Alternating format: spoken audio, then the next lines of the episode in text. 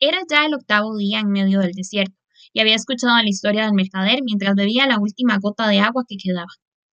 Ah, le dije al principito, son muy bonitos tus cuentos, pero yo no he reparado mi avión, no tengo nada para beber, y sería muy feliz si pudiera irme muy tranquilo en busca de una fuente.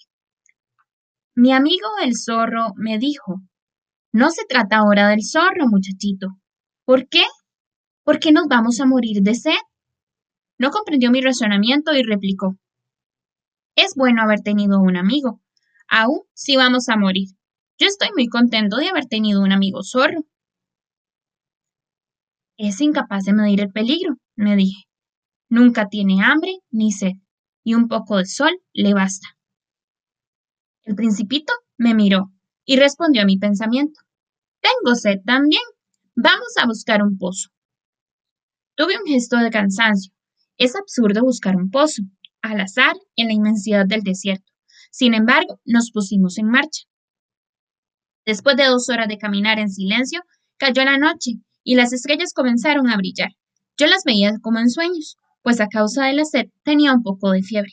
Las palabras del principito danzaban en mi mente. ¿Tienes sed tú también? le pregunté, pero no respondió a mi pregunta, diciéndome simplemente, el agua puede ser buena también para el corazón. No comprendí sus palabras, pero me callé. Sabía muy bien que no había que interrogarlo. El principito estaba cansado y se sentó. Yo me senté a su lado y después de un silencio me dijo, las estrellas son hermosas, por una flor que no se ve. Respondí, seguramente, y miré sin hablar los pliegues que la arena formaba bajo la luna. El desierto es bello, añadió el principito. Era verdad. Siempre me ha gustado el desierto. Puede uno sentarse en una duna, nada se ve, nada se oye y, sin embargo, algo resplandece en el silencio. Lo que más embellece al desierto, dijo el principito, es el pozo que oculta en algún sitio.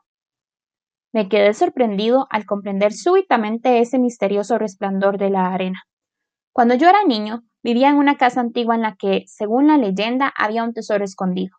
Sin duda que nadie supo nunca jamás descubrirlo, y quizás nadie lo buscó, pero parecía toda encantada por ese tesoro.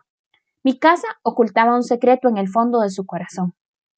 Sí, le dije al principito, ya se trata de la casa, de las estrellas o del desierto, lo que los embellece es invisible. Me gusta, dijo el principito, que esté de acuerdo con mi zorro. Como el principito se dormía, lo tomé en mis brazos y me puse nuevamente en camino. Me sentía emocionado llevando aquel frágil tesoro, y me parecía que nada más frágil había sobre la tierra. Miraba a la luz de la luna aquella frente pálida, aquellos ojos cerrados, los cabellos agitados por el viento, y me decía, lo que veo es solo la corteza. Lo más importante es invisible. Como sus labios entreabiertos esbozaron una sonrisa, me dije, lo que más me emociona de este principito dormido es su fidelidad a una flor. Es la imagen de la rosa que resplandece en él como la llama de una lámpara, incluso cuando duerme. Y lo sentí más frágil aún. Pensaba que las lámparas hay que protegerlas. Una racha de viento puede apagarlas.